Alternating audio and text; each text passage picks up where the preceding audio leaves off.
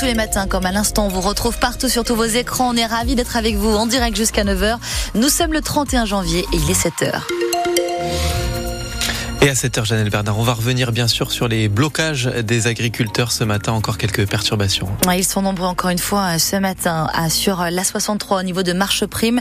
Eh bien, vous êtes bloqué sur l'A63 dans les deux sens de circulation. Départemental 1215 au niveau de Verteuil, c'est un barrage filtrant. Et on vous le rappelle, c'est toujours aussi impossible d'entrer sur l'A62 au niveau de l'Aréole. A62 qui est coupé un petit peu plus loin entre Agen et Montauban ce matin. Vous êtes sur la route, vous nous racontez ce que vous voyez au 05 56 19 10 10. La météo, on est sur un temps bah, similaire à celui d'hier finalement. Hein. Une météo douce avec du soleil cet après-midi. Oui, c'est ça, euh, du brouillard ce matin. Et ensuite cet après-midi, normalement de belles éclaircies qui euh, devraient euh, nous éclairer le ciel du côté des températures. Au meilleur de la journée, 14 à Arcachon, 15 à Libourne, 16 à Bordeaux.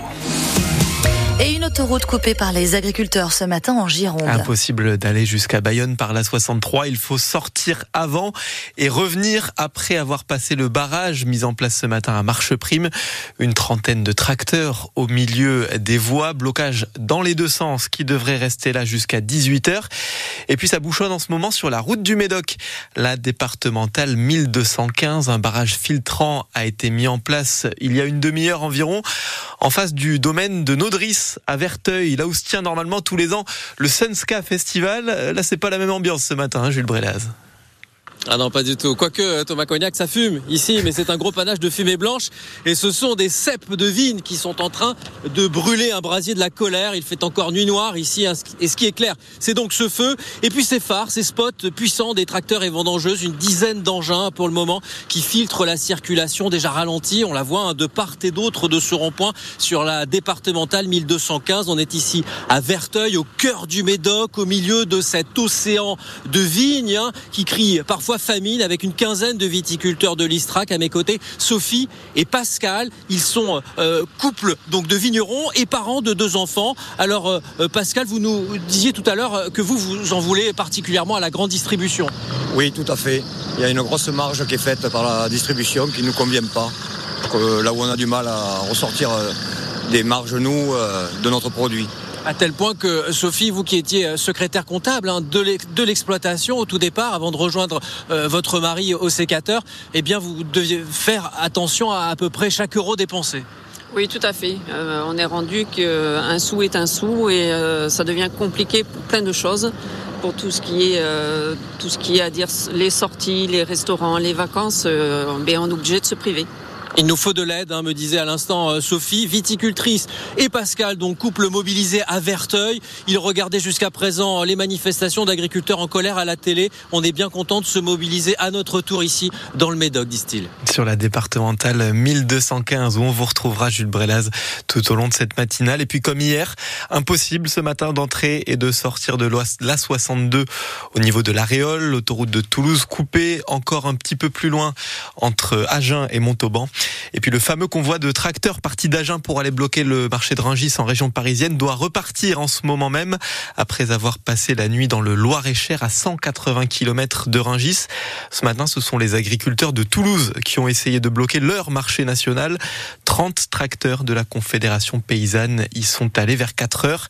Ils ont été délogés par les forces de l'ordre. Hier, le Premier ministre Gabriel Attal a promis aux agriculteurs d'être au rendez-vous. Dans son discours de politique générale, il a annoncé notamment le versement des aides de la PAC avant le 15 mars et aussi, et ça ça nous intéresse en Gironde, un fonds d'urgence avant la fin de la semaine pour soutenir nos viticulteurs. Le ministre de l'Agriculture, Marc Fesneau, doit le préciser ce matin. Les viticulteurs mobilisés sur les barrages, on l'entendait jusqu'il y a quelques secondes à Verteuil avec Jules Brelaz parce que les viticulteurs galèrent loin de l'image qu'on peut en avoir parfois quand on les voit sur des tracteurs flambant neufs.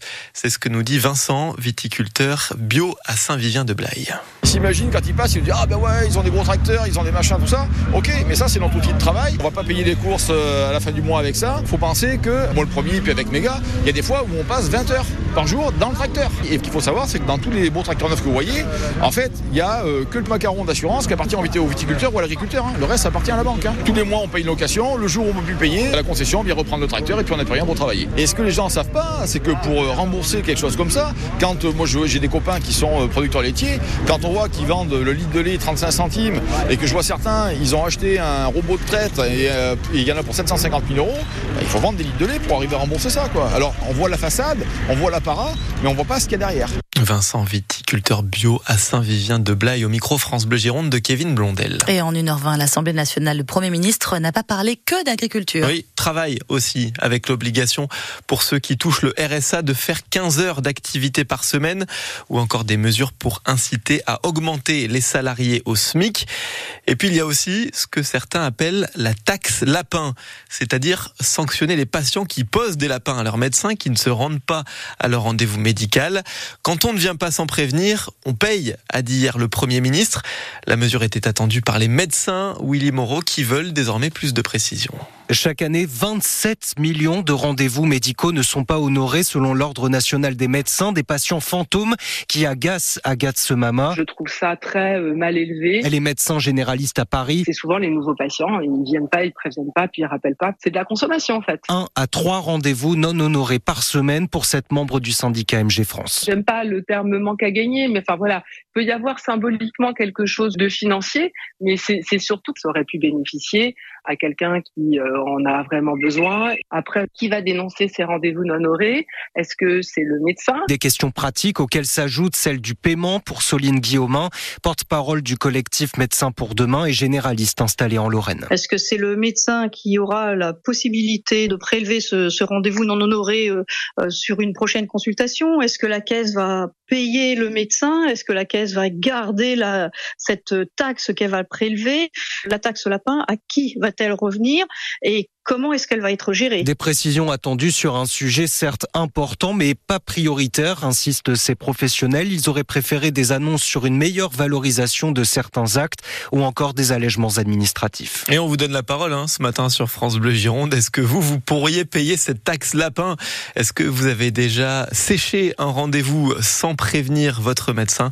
On attend vos appels au 05 56 19 10 10. Vous pouvez aussi témoigner sur la page Facebook de France Bleu Gironde. France Bleu Gironde, il est 7h07 et de 5 victoires de suite pour les boxers de Bordeaux en hockey sur glace. victoire 5-4 à Gap hier soir avec un dernier but à deux minutes de la fin à peine.